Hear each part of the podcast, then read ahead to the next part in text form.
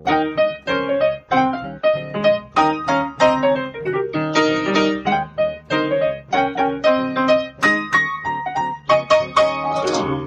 und herzlich willkommen zu Was denkst du denn? Mein Name ist Nora Hespers. Ich bin Rita Bolzberger.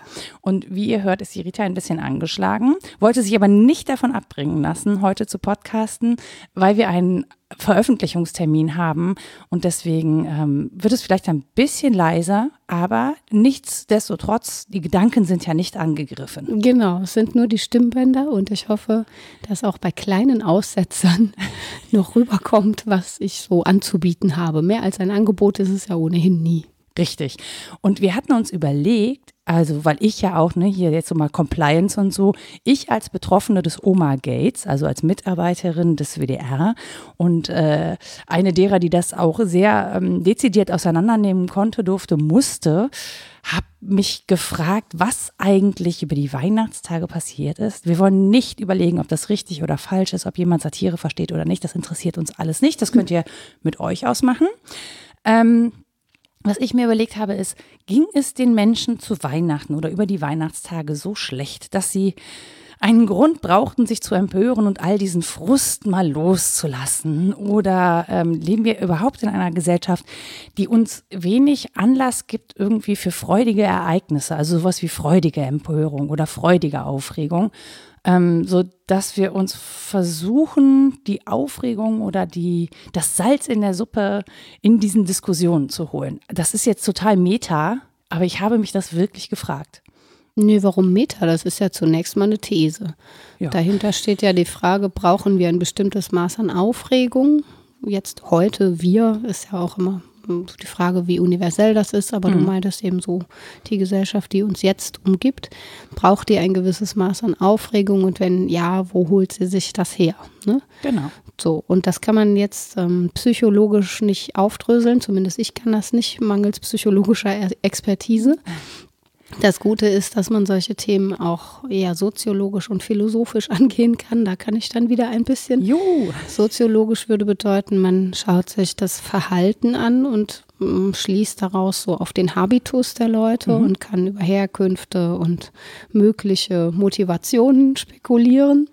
Und philosophisch, das wäre dann so mein Zugang, würden wir uns angucken, was darunter liegt, mhm. was da eigentlich vielleicht an Begriffen zu klären wäre, damit man überhaupt mal versteht, was da passiert ist. Müssen wir überhaupt erklären, was mit dieser Oma im Hühnerstall passiert ist? Ich mache das mal, ich mache es ganz kurz, ja, ja weil ich, auch nicht. Ich war an diesem Samstag lustigerweise auch beim WDR im Studio und habe diese Aufregung so um mich herum wahrgenommen. Ach, und unsere Sendung ging komplett unter. Das war sehr angenehm. Es konnte auch niemand anrufen, weil alle Hotlines zu und dicht und besetzt waren. Und das war für mich also so als Randbeobachterin äh, interessant, aber gleichzeitig auch sehr verstörend. So, und jetzt musst du darlegen, was passiert ist. Genau, es gab ähm, ein, ein Lied, also ursprünglich gesendet im November in der WDR 5 Sendung Satire Deluxe und zwar unter der Prämisse, dass man sich ein bisschen Sorgen mache um die Fridays for Future Bewegung, um diese ganzen Kinder, die da rumlaufen und dass die demnächst hingehen und ihre Großeltern für Umweltvergehen anschwärzen würde. Und dann sinnierte man darüber, wie das wohl klingen könnte, wenn das so passiert. Also wenn die Kinder dann irgendwo bei einer Hotline anrufen und ihre Großeltern diffamieren und daraus entstand dann dieses Lied, meine Oma fährt im Hühnerstall Motorrad. Sie verbraucht dabei 1000 Liter im Monat. Sie ist eine alte Umweltsau.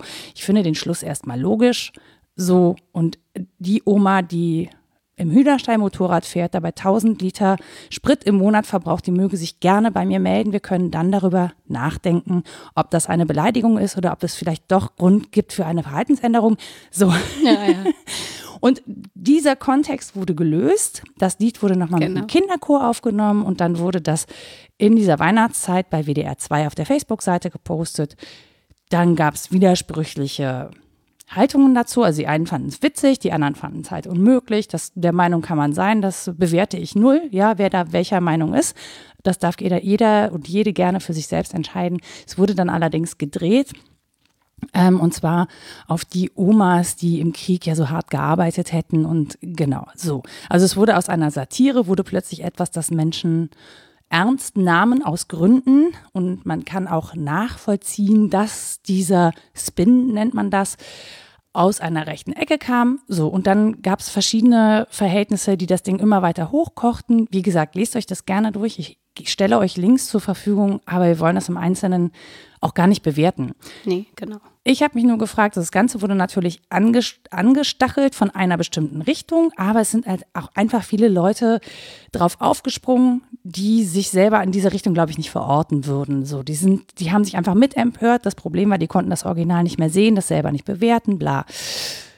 Die Frage ist halt nur, warum sind wir eigentlich so empörungswillig? Also mhm. warum, warum kochen so viele Debatten so extrem hoch? Warum setzen sich da so viele Leute drauf? Woher kommt diese Unzufriedenheit, die uns vielleicht auch empörungswillig macht?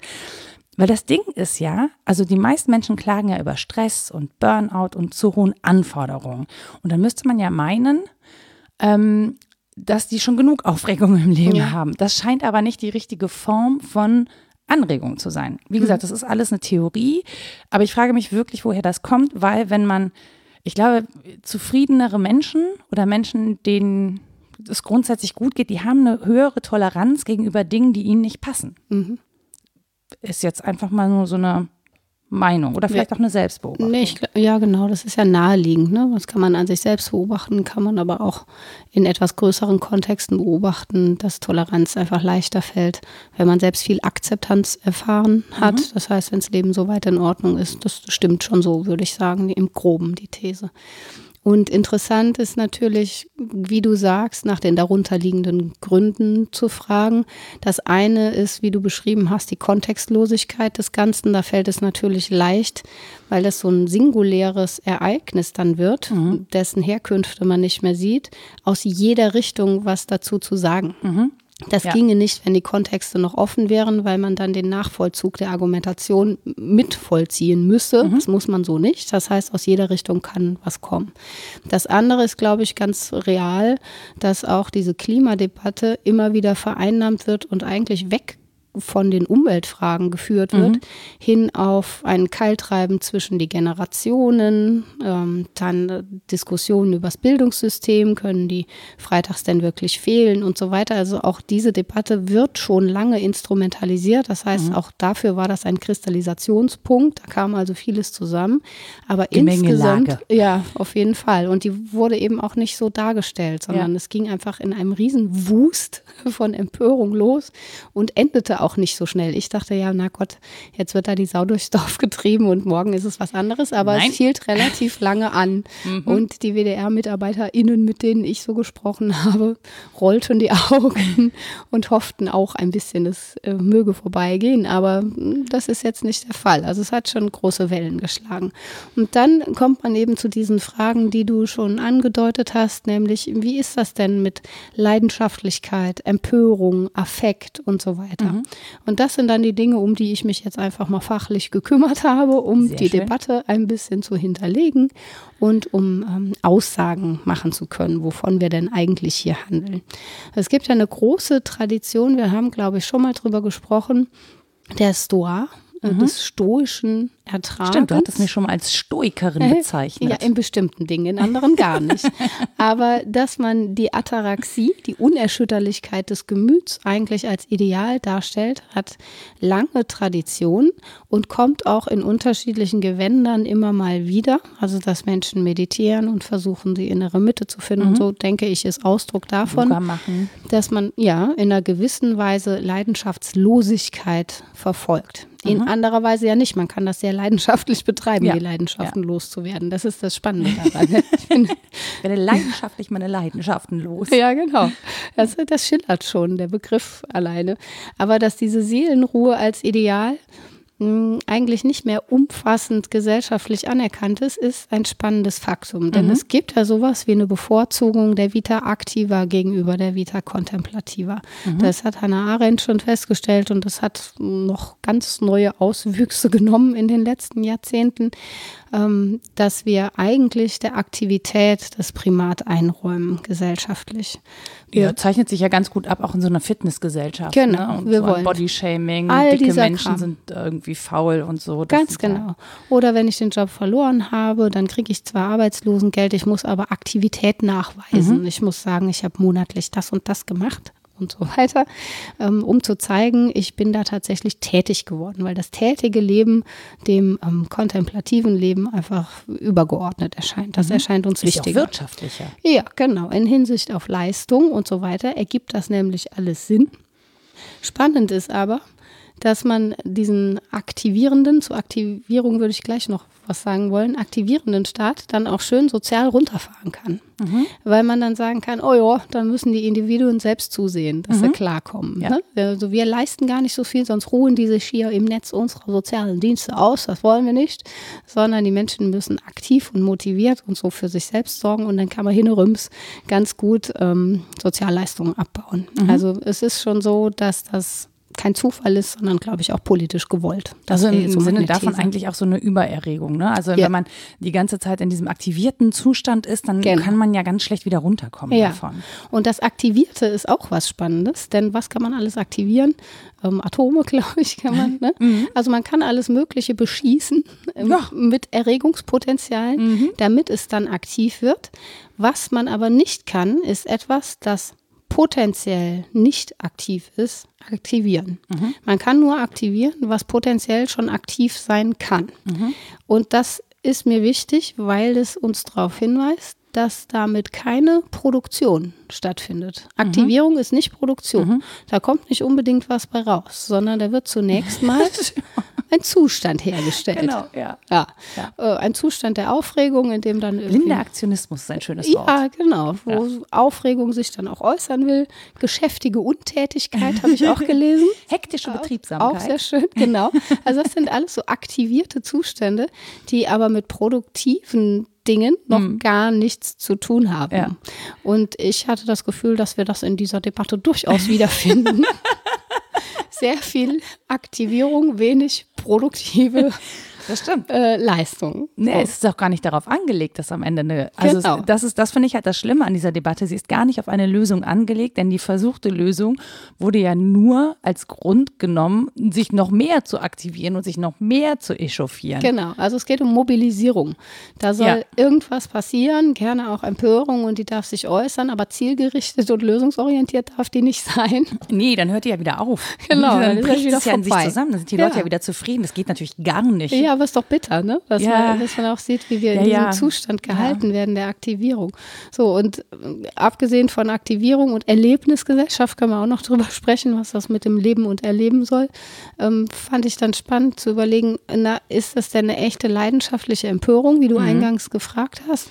Oder geht es da um ganz was anderes? Und das führt einen philosophisch in die Debatte Affekt versus Leidenschaft. Mhm. Nee, ich hatte so ein bisschen auch das Gefühl, so ein bisschen Triebabfuhr irgendwie. Mhm. Da kanalisierte oder kristallisierte, wie du eben gesagt hast, da, da, da kanalisierte sich so viel auch Empörung aus anderen Debatten, wie eben vorher. Man muss ja sagen, davor gab es ja einen sehr unglücklichen Tweet von Fridays for Future, der sich auch gegen die Großeltern richtete, wo auch schon gesagt wurde, nee, nee, das war ein Witz. Ja. Wir wissen alle, im Internet funktioniert das mit den Witzen nicht so richtig gut. Das ja. muss man mit häufig dem Ernst erklären. aber auch nicht. Genau, ja, ja, genau. Aber das ist so, das, das traf tatsächlich, und auch das muss man natürlich im Blick haben, wenn man das bewertet, das traf tatsächlich in eine schon recht aufgeheizte Stimmung. Ja, da ja. fehlte also wirklich nur noch ein winziger Funke, bis das Ganze ja. eskaliert ist. Und ähm, das finde ich aber, also auch gerade, weil es eben in den Feiertagen ist, wo Leute mhm. natürlich auch viel Zeit haben, auch und Zeit von ihren Omas Geschenke annehmen. So, jetzt hier, ne? Genau. Auspacken wollen wir. Ja, ja, und dann aber. aber dann genau. Vorwürfe machen. Ja, richtig. Nee, aber das, das, also diese Gemengelage finde ich halt schon sehr spannend, weil die Feiertage sind ja schon eher da, zur Ruhe zu kommen, ja. Und anscheinend gelingt uns das auch gar nicht mehr, dass wir zur Ruhe kommen, weil wir irgendwie diese Aktivierung wieder haben wollen. Und das ist das ist, für mich ist das mehr so wie so ein gefundenes Fressen, also ja. oder eine, ein gefundener Anlass. Ich ja. fressen finde ich irgendwie doof. Ein gefundener Anlass sozusagen, ähm, der das, was eh schon brodelt, wo man das dann rauslassen kann. Also mehr so Triebabfuhr fast. Ja, ja absolut. Also das ist völlig plausibel, weil ich denke, es geht hier eben nicht um eine ähm, leidenschaftliche politische Debatte, die kommt drauf an, aus ja, welcher ja, Moment, Richtung. Die, die mit Gründen und Argumenten ja. nach dem besten Ziel suchen würde, sondern es geht darum, ein vorgefasstes Ziel an sich dafür eignenden Punkten leidenschaftlich mhm. zu verfolgen und das mhm. zu instrumentalisieren. Und das Schlimme ist, dass wir uns fast schon gewöhnt haben daran, dass Politik so funktioniert. Ja. Dass es nicht darum geht, zunächst mal einzufordern, dass die Kontexte wiederhergestellt werden. Das wäre so mein Angang gewesen. Ich habe als erstes gefragt, hey, wo kommt das denn her? Mhm. Und so, da hat auch keiner mehr gefragt. Das interessiert überhaupt nicht mehr. Ja. Ähm, und es geht auch nicht darum, dann abzuwägen, okay, wie soll denn meine Haltung dazu ausfallen, sondern es geht nur darum, die Meinung erstmal zu äußern. Und das ist eine Form von Triebabfuhr. Die mhm. ist dann, dann ist sie raus, ja gut, und dann? Also die ja, genau, ändert was, sich was ja nicht. Folgt, genau, was folgt daraus? Ja. Und dann, äh, ja. Ja, aber das kann schon sein, dass es auch daran liegt, dass wir uns im Allgemeinen so dran gewöhnt haben, einerseits aktiviert zu sein, aber nicht besonders produktiv, wie eben auseinandergehalten. Ja, ja. Und dass wir in Ruhe sehr nervös werden, weil auch das hatten wir schon mal bei Blaise Pascal. Es ist nicht so schwer, wie allein in einem leeren Raum zu sitzen. Mhm. Menschen können das nicht. Menschen sind dann zurückgeworfen auf reflexives Fragen, was sie da sollen, warum sie überhaupt da sind. Mhm. Und dann fällt ihnen vielleicht heutzutage auf, wo sie überall in Kontexten sind, die ihnen überhaupt nicht gemäß sind, die ihnen nicht gut tun. Und das kann sehr lästig werden.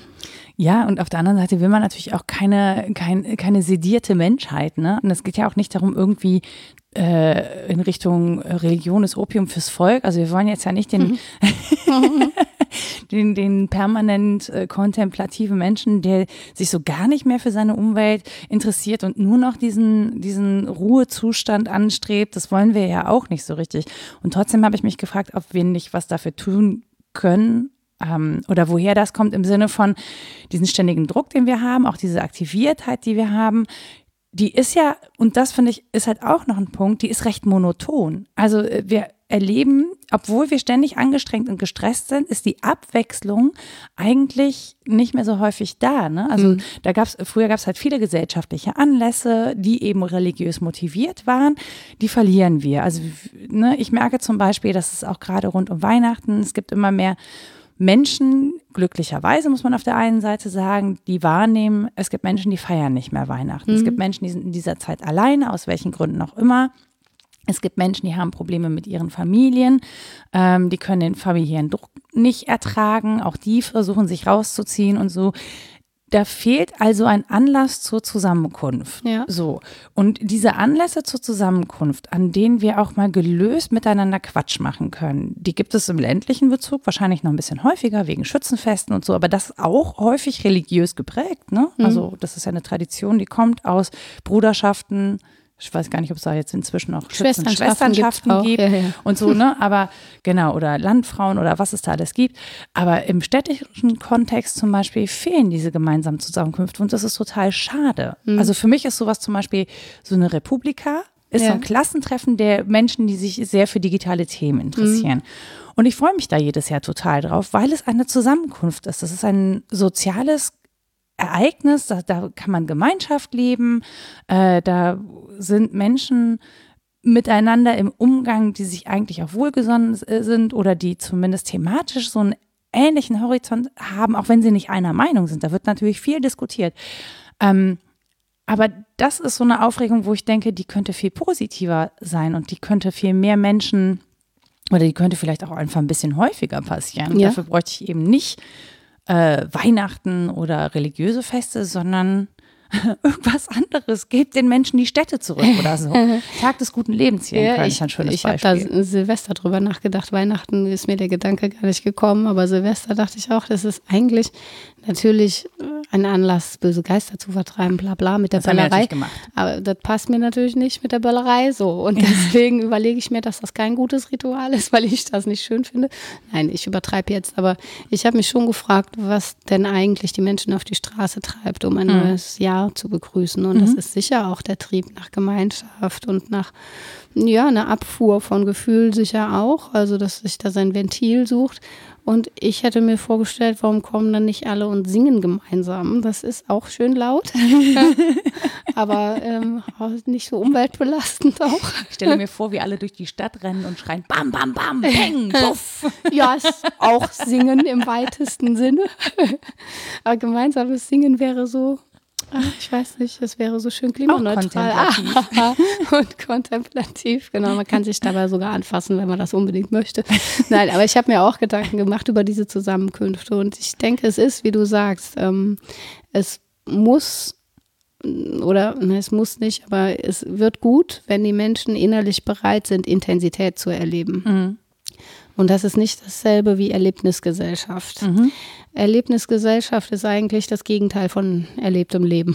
wenn man Also Phantasialand, sowas. Ja, das, wenn das singulär passiert, alles gut. Ne? Wenn das ein, ein tolles, besonderes Ereignis ist, das uns aufregt, so wie wir das bei kleinen Kindern auch noch erleben, dann ist das ins Leben integriert. Wenn aber das Leben selbst eine einzige Phantasialandreise ist, dann wird es auch sehr langweilig. Das stimmt, ja. So, eine aufgeregte äh, Langeweile kann man ja auch empfinden. Es gibt ja nicht nur die der Monotonie oder hm, die der ja, Leidenschaftslosigkeit, sondern es gibt eben auch eine sehr aufgeregte Langeweile.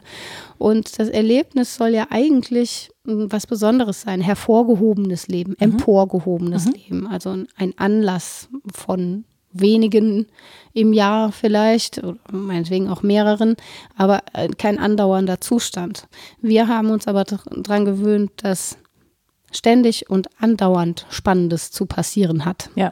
Und das stumpft natürlich total ab, sodass wir inzwischen das, was eher langweilig ist, nämlich zusammen mit Menschen in einem Raum zu sitzen und zu Ohne sprechen, Telefon, ohne, ohne weiteres, Smartphone. als A was Besonderes und B als Anstrengung empfinden. Das stimmt. Ja, ja, ja. Nicht nur, aber auch, weil die anderen da sind. aber auch, weil ich dann in einer Weise in diesem Raum bin, in der ich sonst nie in Räumen bin. Nämlich gefordert, mich innerlich bereit zu machen für diesen Dialog. Vielleicht aber gar nicht darauf eingestellt, echte Dialoge zu haben, weil mir die sonst im Leben nicht mehr passieren. Ähm, Und eben Ja, auch doch, in diesem Internet. Man in Ruhe zu halt. sein. Ja, ja, genau. Aber das ist eben was anderes als ein Ja, Gespräch absolut. mit anderen Menschen. Und ähm, dass wir uns daran gewöhnt haben, liegt, glaube ich, daran, dass man so schön portionieren kann. Mhm. Man kann diese Erlebnisse in kleine Häppchen packen. Man muss die ja nicht groß feiern, sondern man kann jeden Tag viele kleine davon haben. Und die haben ein gewisses Suchtpotenzial, weil diese Aufregung eben immer auch ja, Adrenalin, Endorphin und so weiter bedeutet. Ich glaube, das ist ganz naheliegend. Ähm, und dann gewöhnen wir uns eben daran, dass es eine relativ rasche Abfolge dieser kleinen Ereignisse gibt, statt in Ruhe darauf zu warten, dass uns das nächste große begegnet. Und das macht es schwierig, ähm, so Tage auszuhalten, in denen vielleicht tatsächlich mal mehr Ruhe möglich wäre. Ich überlege gerade, dass auch, ähm, wenn man so Instagram oder so anguckt oder auch mein Instagram-Feed, ne? Es gibt viele Menschen, die dann sagen, ah, bei dir ist ja ständig was los. Und ich denke dann so, nee, ich poste halt natürlich immer dann, wenn was los ist, auch natürlich aus Selbstmarketing-Zwecken, weil es ist auch da wichtig, wenn, ne, wenn ich irgendwie als Sprecherin irgendwo auftreten möchte oder so, dann muss man schon sehen, dass ich das auch mal gemacht habe. Ja, das das ist sehr stimmt. hilfreich. Und deswegen ist natürlich so ein Instagram-Feed so eine Anhäufung von Erlebnissen und Ereignissen. Und wenn man das dann so sieht, dann denkt man, boah, da passiert ständig was. Die ist ständig unterwegs. Das war jetzt einen Monat lang so. Ich glaube im Oktober oder so, Oktober, November. Aber das heißt ja nicht, dass ich permanent immer und ständig nur unterwegs bin, sondern die Zeit dazwischen bin ich halt auch sehr, sehr lange nicht unterwegs. Aber das ist halt so uninteressant, dass ich darüber gar nichts poste. Und wenn ich das dann machen würde, von diesen uninteressanten Tagen, dann hätte das auch gar keinen Effekt. Das würde die Menschen gar nicht erreichen, weil sie das eben auch nicht aktiviert, weil dieses soziale Netzwerk ja von dieser Aktivierung lebt. Ja. Also diese uninteressanten Tage, wo ich nicht irgendwie, also wenn ich jetzt jeden Tag nur, keine Ahnung, Fotos machen würde, wie ich au- aus meiner Haustür zum Büro und zurückfahre oder noch nicht mal, weil ich habe mein Ich Büro kenne ja einen in der Mensch, der Wohnung. das tut. Der ist gar nicht uninteressant, der Mensch. Nee, der Mensch nicht, aber die Fotos hätten Auch natürlich nicht. wenig Erregungspotenzial, oder? Ja, für mich schon, für andere nicht, weiß ich nicht. Nein, das, das Lustige ist ja, dass auch das wieder instrumentalisiert werden kann Ja, ja. als Erlebnis. Ne? Wenn jemand täglich den gleichen Stromkasten fotografiert und es ändert sich nur ganz wenig und einmal sind irgendwie so abgefressene Pommes drauf und einmal nicht, Aber man wartet drauf. dann ist das, ja genau, dann ist das aber auch wieder eine Weise, das zu inszenieren und Ja. es wird Menschen geben, die genau das anspricht ähm, oder die meinetwegen auf meine Art der Entschleunigung stehen und mich darauf ansprechen, dass ich in der Bahn einfach sitze und gucke. Bin ich darauf angesprochen worden. Sie machen ja gar nichts. Haben Sie kein Smartphone? Und ich dachte, nee. Was? Du bist drauf angesprochen Ja, ja, worden? ganz lustig. Also ich bin halt sehr lange mit den gleichen Menschen Bahn gefahren, fast eine halbe Stunde. Und habe einfach vor mich hingeguckt und die fanden das offensichtlich komisch. Und zwischendurch habe ich einmal. ja. Das war, das war für die schon ein Ereignis. Aber dass denen das überhaupt auffällt. Ja. Mir wäre das nicht mehr aufgefallen, weil ich hätte die ganze Zeit auf mein Smartphone geguckt. Nee, weil sie es selber auch nicht gemacht haben. Und ich glaube, sie haben sich als ein bisschen einsam empfunden und haben dann auch gesagt, das ist aber ungewöhnlich in ihrer Generation. Ich sag, was denken die, wie alt ich bin? Ich hatte Sie sind aber, aber, jung fürs Kontemplieren. ja, genau. Ich hatte aber, das muss man der Fairness halber sagen, einmal mein Handy für eine SMS rausgezogen und dann haben die wahrscheinlich gedacht, oh Gott, was ist mit der Frau los? Entschuldigung, Sie haben da ganz viel Tesa an Ihrem Telefon, weil es anders nicht mehr zusammenhält. Sie sind aber komisch. Na, aber ne, es gibt auch eine Weise, dem Ereignischarakter zuzuschreiben, was du jetzt als potenziell langweilig ähm, apostrophiert hast. Auch das kann natürlich eine Weise sein, sich zu vermarkten. Mhm. Der Punkt ist ja, dass wir all das vermarkten. ja, ja. dass ja wir mit all absolut. dem was wollen und irgendwie Ja. eine Aussage darüber machen, wie man zu leben hat. Und wir uns schon daran gewöhnt haben, dass jeder das ständig tut und man sich dem auch einfach schlecht enthalten kann. Ich wüsste gar nicht, wie das ginge, da außerhalb zu bleiben. Nee, es ginge schon, aber man würde halt in sehr vielen Sachen außerhalb bleiben. Ne? Also Ja. ich würde dann halt auch andere Wege finden müssen, tatsächlich. Also ich bin auch Berufsperson. Das äh, kollidiert bei mir halt privatliches, äh, privates und berufliches, privatliches. Privatliches, Es kollidiert halt. sehr schön, ja. Ein Freudscher. Ja. Dankeschön. Aber schön. Schon, ne? Den benutze ich, wenn ich darf. Ich bin ein privatlicher Mensch. Ein Privatier. Privatier war gestern, heute ist Privatier. Aber vielleicht ist das ja auch genau mit eines der Probleme, dass es sich eben so vermischt und Ja. dass wir irgendwie immer im Bezug zum Außen sind und zu einer Masse, die auch ähm, uns ständig bewertet. Also wir sind ja. Ja. auch ständig in diesem Bewertungsmodus. Ich kann mich, äh, ich habe zu Weihnachten zum Beispiel, ich war Weihnachten nicht hübsch angezogen. Ähm, Du bist ich hatte mich immer hübsch angezogen. Nee, ich hatte mich Du nicht hast mal immer geschminkt. was an. Ja, das stimmt. Ich hatte immer was an. Ich war zu Weihnachten angezogen, das möchte ich hier festhalten. Was nicht heißt, dass du weniger hübsch wärst, wenn du nicht angezogen bist. Aber das Das, gu- gut, Lassen das wir mal überlassen wir. Klammer drum, wie du so schön sagst. Ja. Ähm, und saß dann halt ungeschminkt und auch unfrisiert in meiner, mit einem dicken Schal auf der Couch und dachte so, davon mache ich jetzt mal ein Foto. Und es war schon so, dass ich dachte, boah, wenn es ein schönes Foto sein soll, dann müsste da jetzt ein Filter drüber. Ich mache das sehr bewusst nicht. Mhm. Also so, dass man halt auch ähm, ein rotes Gesicht sieht und keine Ahnung und hatte so ein, ein Gläschen Sekt in der Hand und habe dann gesagt, naja, für alle die, die für die Weihnachten eben auch nicht dieses stylische Superfest ist und denen jetzt gerade zu viel Glitzer in ihren Feeds ist, es geht auch ohne Glitzer. Also es gibt auch Ja, diese normalen Menschen und wollte einfach nur zeigen, okay, also fühlt euch irgendwie, weil mich stresst das. Also beziehungsweise es hätte eine Zeit gegeben, in der mich das gestresst hätte. Heute nehme ich wahr, was da passiert, lasse mich davon aber nicht mehr stressen, weil ich mich bewusst entschieden habe, es anders zu machen. So. Und das ist ja ein Luxus, dass man das kann, ohne dass einen das belastet. Ne? Ja, wobei das Oh, Besuch. Haben wir Besuch da jetzt bestellt? kurz äh, schneiden, was? Ja, wenn du, ähm, die Rita macht jetzt mal die Tür auf. Wir schneiden das. Interessant. So, die Rita ist wieder da. Sie hat ein Paket. Ich möchte gar nicht wissen, wie viele Paketboten schon in irgendwelche Podcastaufnahmen geklingelt haben.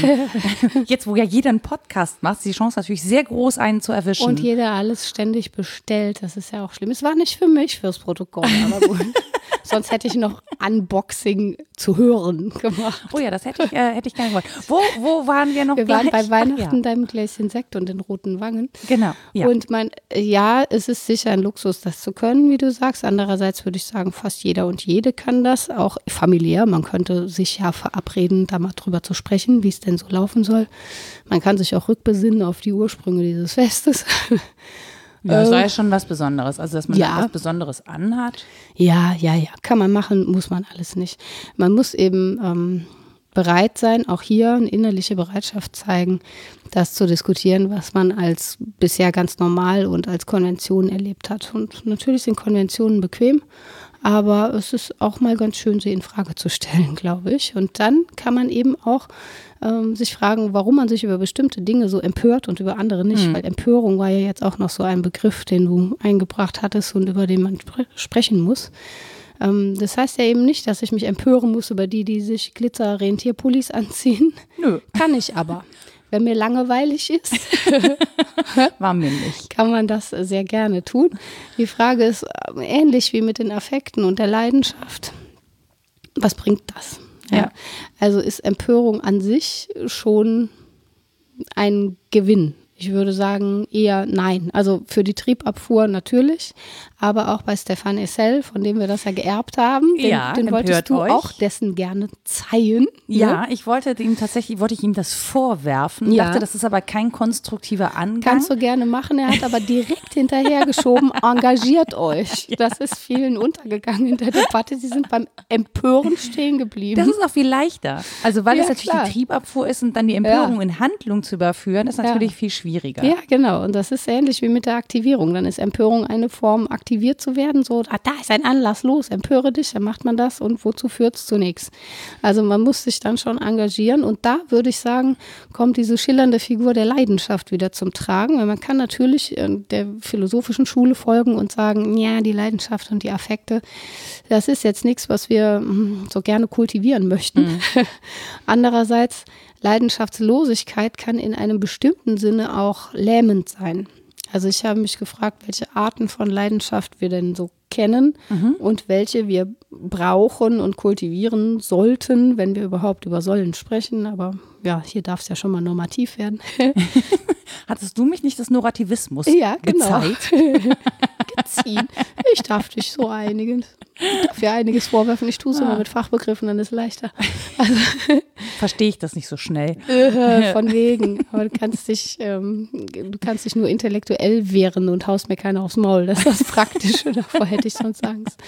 Aber ja, also diese verschiedenen Arten von Leidenschaft und ob wir die wirklich so bashen sollten, habe ich mhm. mich gefragt. Und der Klassiker natürlich wieder Kant, der das sehr schön auseinandergezogen hat und gesagt hat, ähm, Affekte, das kennen wir auch schon sehr lange, das sind heftige, aber vorübergehende seelische Erregungen und die hemmen die Freiheit des Gemüts. Mhm. Ich könnte eigentlich ein freies Gemüt haben, aber diese Affekte hemmen die Freiheit, mhm. weil ich ständig diesen Aufregungen sozusagen unterworfen bin und das ist was Lästiges. So, und die Leidenschaft, die ist noch dazu ein dauernder Zustand, mhm. der sich auf etwas richtet und der hemmt nicht nur die Freiheit des Gemüts, sondern der hebt die Freiheit des Gemüts ganz auf.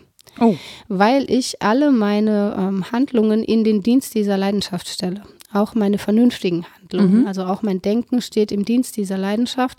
Streng genommen ist damit die Freiheit des Gemüts aufgehoben, weil ich nicht mehr verstandes- und vernunftmäßig entscheide. Das ist für Kant natürlich ein No-Go. Das geht gar nicht, ja, ja genau. der Herr Kant in seinem Kämmerlein. Und man kann dem ja auch erstmal folgen und sagen, da ist schon was dran. Wenn ich sehr leidenschaftlich bin, Leidenschaft für eine Sache, eine Person, was auch immer empfinde, dann bin ich tatsächlich geneigt oder die Disposition ist zumindest da, dem alles unterzuordnen. Mhm. Dann werde ich die Welt mit anderen Augen sehen, dann werde ich anders handeln, ich werde bestimmte Dinge unterlassen, weil sie nicht in den Bereich gehören und so weiter. Also so ganz falsch ist das nicht. Gebe vielleicht auch der Emotion Vorrang vor der Vernunft genau, oder der genau. Ratio. Genau. Und ja, die Frage ist ja, wie viel davon brauchen wir aber, um tatsächlich aktiv zu werden mhm. und um uns heute auch politisch sinnvoll einzubringen und nicht nur bei der Oma im Hühnerstall mal kurz zu sagen, ja, geht gar nicht. Also das ist hübsch. Lass doch die Oma im Hühnerstall Motorrad fahren, wenn sie das will. Ja, ja.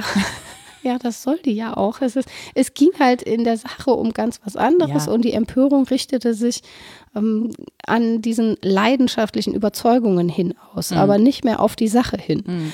Und ich glaube, es täte uns gut, wenn wir einerseits leidenschaftlich wären, also uns schon zu bestimmten Zielen und Überzeugungen bekennen würden, die relativ stabil sein können, mhm. dabei aber nicht, wie bei Kant postuliert, die Vernunft aufgehoben wird oder die mhm. Freiheit des Gemüts, sondern diese gleichzeitig noch aktiv ist. Und ich glaube, dass das gleichzeitig möglich ist. Man muss das nicht so auseinandertreiben. Man muss nicht sagen, auf der einen Seite sind entweder diese schnellen Erregungen oder die Vernunft. Ich kann ja zumindest in schneller Abfolge beides haben. Das heißt ja nicht, dass ich die Vernunft komplett ausschalte, nur weil ich auch Affekte habe. Mhm.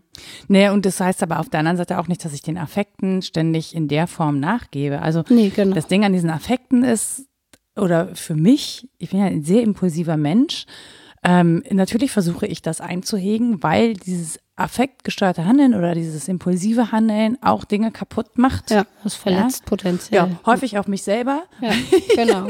Personen, aber auch Impulsiv Prinzipien. irgendwas tue und nicht so Mhm. richtig weiterdenke und schon habe ich wieder ein Messer im Finger Mhm. oder so. Ähm, genau. Äh, Aber das, das zeigt mir ja schon, dass es nicht immer angebracht ist. Es kann natürlich sein, dass man trotz allem äh, im Affekt einer Überzeugung widerspricht. Das muss es, also es muss nicht zwingend immer schlecht sein, aber in aller Regel ähm, ist es so, dass ähm, wenn man Zeit hat, darüber nachzudenken und das zu reflektieren, da eine andere Haltung rauskommt. Oder zumindest man auch schon mal nachdenken kann über die Wertungen, die man automatisch vornimmt. Wir Ja, werten ja die ganze Zeit, ne? Ja. Das ist ja auch okay, das ist ja auch, es hilft uns bei vielen Dingen. Ähm, ich versuche nur zu lernen, diese erste Wertung erstmal hinzunehmen und dann zu sagen, okay, was, wenn du jetzt nicht werten würdest, sondern wenn du einfach mal anders hinschaust, ohne die Wertung, was würde sich dann ergeben? Ja. Und ich habe zumindest für mich das Gefühl, ähm, dass mir das Dinge erschließt. Ich habe vor allen Dingen das Gefühl, die Welt wäre eine schönere, wenn mehrere Menschen so vorgehen würden wie du. Also das auf jeden Fall. Und philosophisch gab es den Vorschlag quasi auch schon immer. Also es wurde nicht nur unterschieden in die verschiedenen Affekte. Die, klassische Zweierunterscheidung ist in Lust und Leid. Also ein Affekt ist entweder lustvoll oder leidvoll. Platon hat das dann ergänzt, Lust, Leid, Begierde und Furcht. Und diesen Vieren wurden immer auch schon sogenannte Tugenden oder Kardinaltugenden entgegengestellt. Nicht nur christlich, sondern vorher auch schon. Die christlichen Tugenden, äh, Glaube, Liebe, Hoffnung, kamen später hinzu, so im Mittelalter mit der Aristoteles-Rezeption.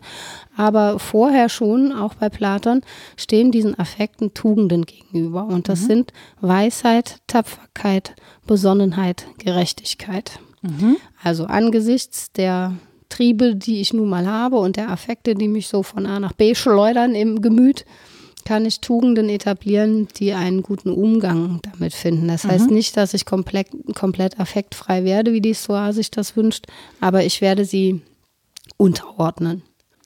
Und in dem Zusammenhang kommt ein schöner Begriff, den man für die aktuelle Debatte mal benutzen kann, wenn man sie so richtig mies anheizen will. Den kann man nämlich hübsch falsch verstehen.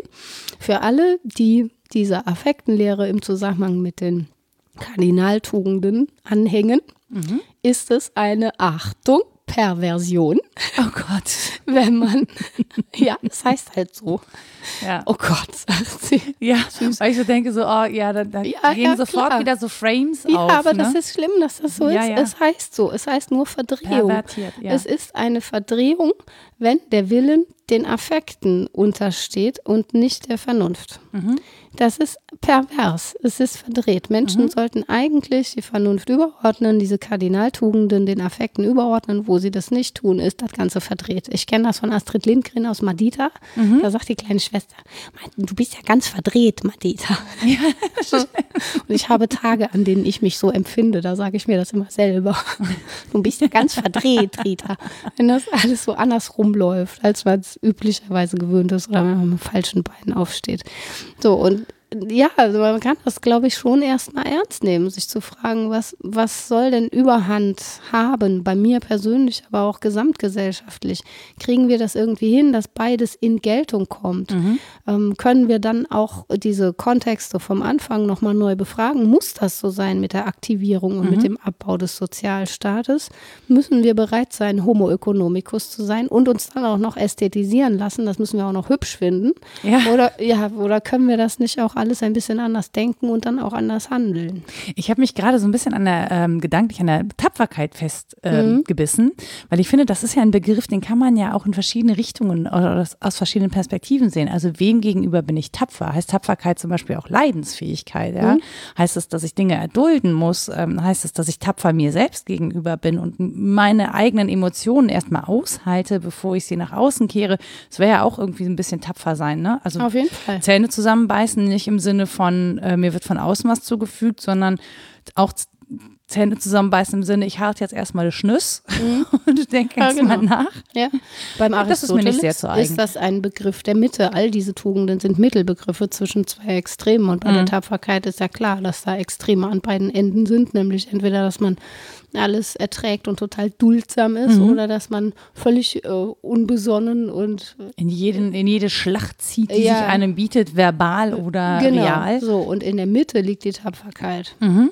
Nämlich, ja, einerseits bereit zu sein, auch mal was zu erdulden, äh, wie du sagst, Zähne zusammenzubeißen und so weiter. Und andererseits auch einen gewissen Wagemut an den Tag zu legen, mhm. der aber nicht komplett unbesonnen ist. Und der hat ja mit den anderen Tugenden auch zu tun. Also ist, äh, ne, wenn ich da Besonnenheit etabliere oder Gerechtigkeit und so weiter, dann mhm. wird meine Tapferkeit auch anders ausfallen. Aber sich das überhaupt mal zu fragen, was sind denn so die Tugenden, nach denen ich mein Leben ausrichte? Was mhm. sind meine wünschenswerten äh, Ziele, die ich auch vielleicht übertragen würde auf andere, die ich nicht individuell nur vertreten sehen Und ich will. glaube, das ist wirklich das ist spannend. ja, und das ist aber wirklich so ein Knackpunkt an der ganzen Geschichte. Ne? Also, dass wir vom, von diesem, was wünsche ich mir für mich und was wünsche ich mir für alle, ähm, da so rüberkommt. Und ich würde für uns alle, würde ich mir wünschen, dass wir häufiger auf den Kern der Probleme zu sprechen kämen, mhm. Als auf individuelle Befindlichkeiten. Ich weiß, ja. das ist auch ganz hart anderen Menschen gegenüber. Und ich weiß auch, dass ich damit wieder Befindlichkeiten treffe ne? und Menschen treffe, die sagen, mhm. wieso, das ist keine Befindlichkeit, da werden, und so wurde es ja auch gewendet, als würde es eben alle Omas betreffen, wo sich gegen einige Omas gegen verwehrt haben, ja. möchte ich sagen, dass es sie nämlich beträfe mhm. in der einen oder anderen Form. Und das ist halt die Frage, ne? Also, was ist wünschenswert für uns als Menschen, als Zusammenleben und wie können wir das erreichen? Also, ja. was sind die Sachen und ähm, ja, bei denen wir das erreichen können und dann haben wir eine Diskussion darüber, was müssen wir vorschreiben, also wo müssen wir Menschen vor sich selber schützen und wo müssen wir auch sagen, du, wenn das deine Entscheidung ist und du das so leben möchtest, ähm, well, go for it. Ja, also genau. dann, dann mach halt einfach. Ja. Finde ich scheiße, ähm, aber muss ja selber wissen. Ja, und dann kommt die alte Diskussion dazu, was Satire darf. Das muss man dann gleichzeitig noch mitdiskutieren. Ja. Aber wie du sagst, wir würden wahrscheinlich recht schnell zu dem Punkt kommen, zu sagen, es ist gesamtgesellschaftlich nicht gut, wenn man einen Keil zwischen die Generationen treibt. Warum sollte man das tun? Generationen vernünftigerweise sollen voneinander lernen. Und zwar ja. nicht nur von top-down, sondern andersrum auch. So, ja. sollten gemeinsam an einer Sache arbeiten, insbesondere in dieser Umweltfrage. Aber das ist ist ja jetzt nur ein Nebenthema. Ja. Darauf würde man relativ schnell kommen, wenn man, wie du sagst, ähm, zur Sache diskutieren würde. Mhm. Jetzt ist das Problem, man kommt nicht auf einfachen Wegen zur Sache. Nein. Das fordert hm, komplexe Strategien und auch eine Bereitschaft, Komplexität nachzuvollziehen mhm. und sich der Macht des Arguments zu beugen. Ja, da. Ähm. Das, ja, das mache ich manchmal sehr ungern. Ja, ungern, ungern ist kein Problem, aber es dann zu machen ist. Es appelliert an meine Leidensfähigkeit. Ja, und man darf auch leidenschaftlich noch lange bei den eigenen Argumenten bleiben. Man darf sie sogar schöner finden als die anderen. Auf einer ästhetischen Basis dabei bleiben und sich ihnen trotzdem intellektuell beugen. Aber die Bereitschaft dazu, das zu tun, die macht eigentlich einen politischen, gesellschaftlichen Diskurs aus. Und wenn es an der mangelt, werde ich niemals zur Sache selbst kommen. Wie soll das gehen? Ja. Dann gibt es ja nur eine Zusammenschau von verschiedenen Meinungen zu einer Sache und die Sache steht da und ist bedröppelt, weil sich eigentlich keiner, keiner um sie kümmert. Ja, ja, ja, genau. genau. Und das, das ist es halt auch. Aber also ich frage mich halt trotz allem, also wir leben ja in, mit und in diesen digitalen Netzwerken, ne? Mhm. Und da geht es ja wirklich, also für die Sache bekommt man halt keine Rückmeldung. Das ist viel zu kompliziert, das mhm. ist auch viel zu kontextualisiert. Also alleine, wenn, ne, wenn wir jetzt über die Tugenden sprechen, du sagst mir vier, ich bleibe auf einer hängen, um daran exemplarisch mal auszuleuchten, was heißt das eigentlich, wo ist da die Mitte, weil das eben zum Kontext dazugehört. Ja. Und es das heißt halt auch, dass ich mich auch immer nicht nur mit dieser einen Tugend beschäftigen kann und die hochhalten kann, sondern sie immer im Kontext zu diesen anderen drei mit aufgeführten Tugenden sehen muss. Und, und das dann, geht ja weiter. Da muss ja, ich nach genau. Lastern fragen und der Herkunft und so weiter und so fort. Und diese Prozesshaftigkeit, finde ich, ist auch wirklich extrem komplex.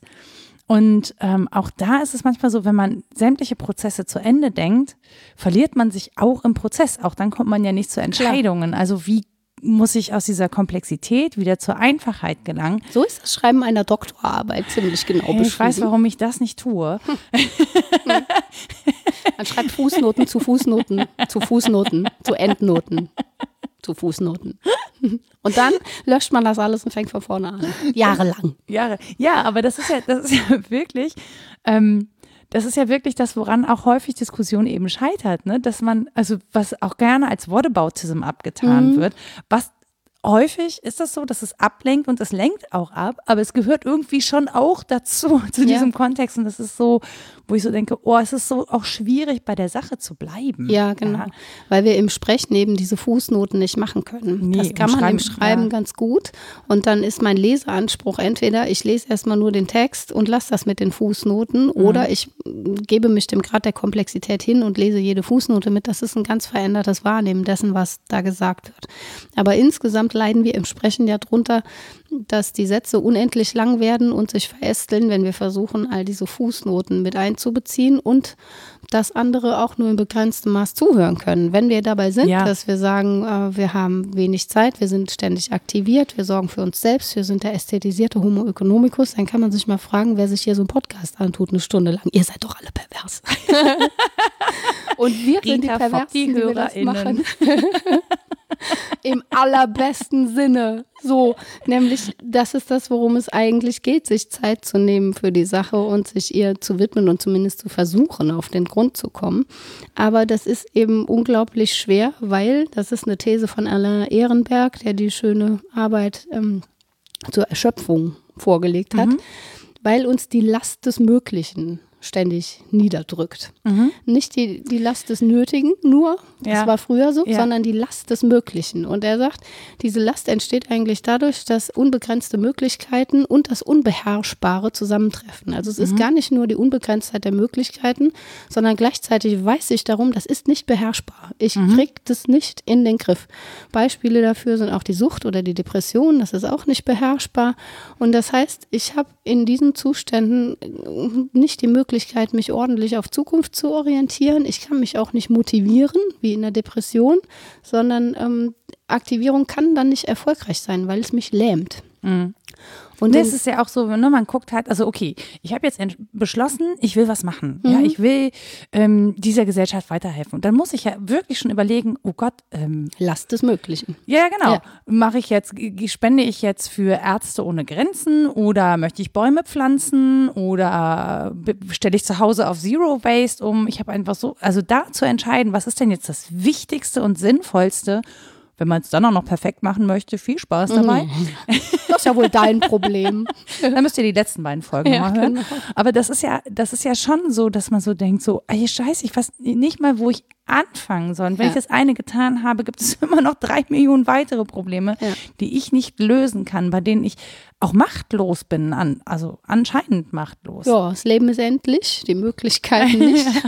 Das ist schon eine Last. Also wenn ich unendlich viele Leben hätte, könnte ich das alles mal versuchen. Das ist ja. aber nicht der Fall. Und mit jeder Tür, die ich öffne, äh, verschließe ich natürlich andere. Und aber wenn man das so spürt, ist das schwer. Sogar gut, wenn es so ein Diktat gibt, das sagt, das ist jetzt das Wichtigste, daraufhin müssen wir uns alle entwerfen, da müssen wir ja. alle unsere Energie reinstecken. Deswegen sprechen Menschen da ja auch so drauf an. Nur dann ja. fällt ihnen irgendwann im Prozess auf, ah, Moment, das waren gar nicht mehr meine eigenen Interessen. Ja. Oh, hoppala. Hops. Ist ja auch ärgerlich, selbst wenn ich mich dem total verschreibe, muss ich dann Konsequenzen tragen, mhm. die vielleicht für mich gar nicht wünschenswert sind, im Sinne der Solidarität. Das dann habe ich plötzlich einen Baum vorm Haus, der mir Licht nimmt. Ja, so. Kommt die Sonne dann nicht mehr durchs Fenster. Doch, das wird ärgerlich, ne? Ja, das ist ärgerlich. Und ja, das macht es uns so schwer, daran festzuhalten, weil wir es, wie gesagt, gewöhnt sind, auf, auf der anderen Seite ständig auf Individualismus zu mhm. pochen, mhm. ständig darauf, dass wir Kosten-Nutzen-Rechnungen aufmachen sollen, dass wir aktiv sein sollen, aber eben in eher aufgeregter Weise und nicht so sehr zielgerichtet. Und jetzt auf einmal richten wir uns aus an einem großen Ziel oder was? Das funktioniert nicht. Ja, ja, ja. Und, und daher auch dieses sehr naheliegende Empören ohne Engagement, weil die Aufgeregtheit ist ja da mhm. und all das, was mich unruhig macht und irgendwo muss es hin, aber es führt eben nicht zu einem sicheren Engagement in der Sache, das mich im Übrigen auch solchen Auswüchsen der Satire gegenüber sehr gelassen machen würde, mhm. glaube ich. Wenn ich wirklich hart in der Debatte drin wäre, weil ich mich da engagiere, weil ich weiß, wer wie viel verbraucht, und dass es eben keine Generationenfrage ist, eben, Ja, sondern dass ja, das ja. politisch missbraucht wird, dann kann ich das mit einem Schulterzucken hinnehmen. Ich kann das ja doof finden. Man kann ja Absolut, alles Mögliche natürlich. doof finden, Ja, aber ja. ich werde mich nicht fürchterlich aufregen. Es geht auch gar nicht darum zu sagen, dass es nicht kritisiert werden Nee, darf. genau. Ne? Das ist also, also natürlich darf ich auch äußern, wenn ich was doof finde. Auch Klar. darum geht es halt nicht. Die Frage ist halt, in welcher Wucht und mit welcher Konsequenz das gemacht wird. Ja. Und die geforderten Konsequenzen, die waren halt dem Anlass entgegengestellt, äh, äh, komplett überzogen. Ja. Ja. Was nicht heißt, wenn da ganz viele Leute gesagt hätten, jetzt ganz ehrlich, Leute, das war echt, nee, ganz ehrlich, nee, das war einfach ein Schuss in den Ofen, hätte man gesagt, jo, Ja. sehen wir ein, machen wir beim nächsten Mal was anderes, dann, Ja, genau. keine Ahnung. War ne? doof, Kein- aber es hat kein Kind gelitten, Ja, oder es ist auch, ja, es ist niemand wirklich beleidigt worden, zu. Schaden gekommen. Ja. Genau, also das ist überhaupt nicht das Ding. Ne? Also es heißt auch nicht, bitte empört euch nicht mehr. Nee, Oder, genau. Aber ich würde einfach gucken, was ist denn der Sache angemessen? In welcher Art äußere ich Empörung? Kann sie denn sich auf etwas hin entwerfen? Und das haben wir jetzt ja auch schon ein paar Mal so angesprochen, dass das so ein bisschen fehlt. Ne? Diese ähm, Woraufhin eigentlich? Also was wollen wir denn in Zukunft? Genau, wollen wir in Zukunft zum Beispiel keine Satire mehr?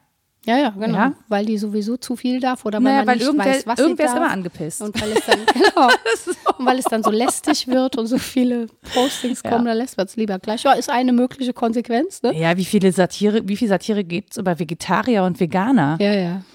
Völlig zu Recht. Realsatire Ja, auch. mache ich gern zu Hause in der eigenen Küche.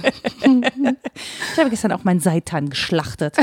Ich hätte ein bisschen rote? Beete. Ich hätte ein bisschen rote Beete zugeben sollen, dann hätte es wäre es authentischer gewesen. Das es beim Tofu-Tier. nächsten Mal. Das Tofu-Tier leidet manchmal. Man leidet ja auch selber unter. Äh, ist egal. Kla Klammer zu auch an dieser Stelle.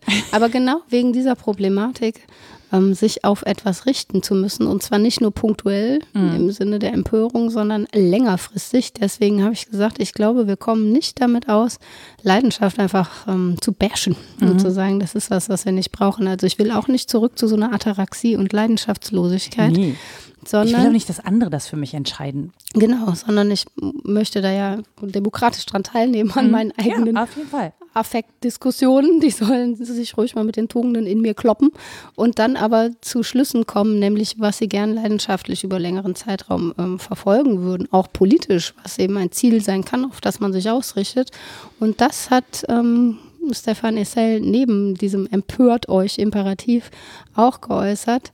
Das Schlimmste ist die Gleichgültigkeit. Und gleichgültig, wenn alles halt gleich viel wert ist und gleich gilt, das kann man, glaube ich, so halten. Und da müsste man fragen, ja, gibt es sowas wie eine vernünftige Leidenschaft, die die Vernunft nicht ausgrenzt oder unterbuttert, sondern mit ihr Hand in Hand geht. Und ähm, naja, nicht nur eine vernünftige Leidenschaft. Und die Frage ist, gibt es halt auch sowas wie eine Fehlertoleranz in dem Ganzen? Ne? Weil natürlich Menschen, die leidenschaftlich agieren, machen halt auch mal Fehler. Also auch das Ja. passiert. Und wenn ich einer Sache verschrieben bin, bin ich manchmal auch ein bisschen blind für das, wo ich anderen Leuten auf die Füße trete. Auch da ähm, und das passiert, finde ich, gerade ganz gut in der Rassismusdebatte. Also auch da, das, das tut vielen Menschen weh, weil niemand, also zumindest denen, die von sich behaupten, dass sie keine RassistInnen sein wollen und auch gar nicht ähm, sozusagen so richtig die Möglichkeit haben, da hinzuschauen, wo denn überhaupt Rassismus im System steckt.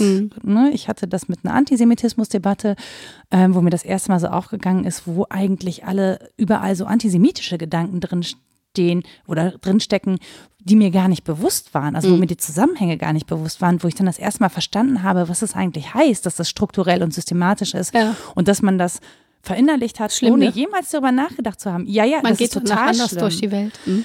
Ja, und deswegen, ähm, und das ist natürlich schmerzhaft. Man will das nicht. Also man will das mit besten Absichten nicht. Es ist aber nun mal vorhanden und da äh, sich dann weich zu machen zu sagen, ja, ich bin beleidigt, ich finde es auch scheiße, aber ich kann auch die Kritik daran verstehen. Jetzt muss ich halt lernen, einen Umgang damit zu finden, so, damit wir besser zusammenleben können. Und das soll ja das Ziel sein. Das ist Ja. ja die Motivation an der, an der Ich Stelle. denke, ein Teil Entlastung kommt aus der Ecke der Solidarität, nämlich wenn ich auch ähm, mich darauf verlassen kann, dass andere sich um Themenlagen kümmern werden, um die ich mich jetzt nicht kümmern kann. Dass es tolle RassismusforscherInnen gibt, ähm, denen ich nicht die Butter vom Brot nehmen muss. Dass Nein. es Menschen gibt, die Armutsforschung machen, die noch weiter drauf gucken, wie Bildung und soziale Herkünfte zusammenhängen, als ich das tue.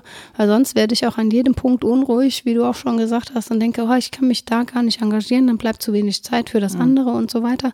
Das heißt auch, ich muss darauf vertrauen, dass andere es auch gut machen. Ja. Und auch wenn mir eine Satire nicht gefällt, vertraue ich drauf, dass Satire an sich was Wichtiges ist und dass es SatirikerInnen geben wird, die das System von innen und außen verändern und zum Besseren verändern. Und wenn ich dieses Vertrauen habe, mein Gott, dann kann ich das doch gut hinnehmen, dass da mal irgendwie ein Ausschlag nach unten passiert, den ich unmöglich finde. Natürlich. das Solange kann ich ja dann auch äußern, aber ich kann ja dann auch sagen, so, ich habe das jetzt geäußert. Ja, aber ich glaube, dass es daran mangelt. Wir vertrauen kaum drauf, dass es allgemeine Kräfte gibt, die das Ganze schon irgendwie gut regeln werden. Mhm. Und wir haben auch wenig Vertrauen in andere Menschen. Also was heißt wir? Ich, ich bin auch so ein Mensch, der das am liebsten alles selbst macht. Richtig. Ich würde wahnsinnig, wenn es für mich einen Sekretär oder eine Sekretärin gäbe, die meine Termine der meine Termine machte. Ja. Das wäre, manchmal wünsche ich mir das. Ne? Man Delegieren so, lernen.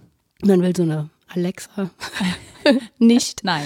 Also die will ich auf keinen Fall. Aber will so Menschen, die charmant sind und dafür ganz viel Kohle kriegen, dass sie die unangenehmen Sachen machen, zu denen man selber nicht kommt. Ich weiß aber genau, ich könnte das nicht gut ähm, abgeben, weil ich nicht der Typ dafür bin. Und das ist keine gute Eigenschaft. Ich glaube, das ist was, was ich auf jeden Fall lernen darf, was wir aber auch gesellschaftlich wieder lernen dürfen, dass Solidarität heißt, dem anderen zu vertrauen, dass er seinen Job gut macht. Ich finde, das ist ein schönes nächstes Thema, ehrlich gesagt. Vertrauen und Solidarität für eine der nächsten Folgen, Ja, das stimmt. Würde ich sagen. Ich will ja auch immer mal eine über Satire und äh, ja, Parodie ja, und so auch, machen. Auch, auch da sind wir dran. Mhm. Wir bleiben dran. Ja, wir bleiben da auch dran, weil das wirklich auch ein sehr spannendes äh, Themenfeld ist.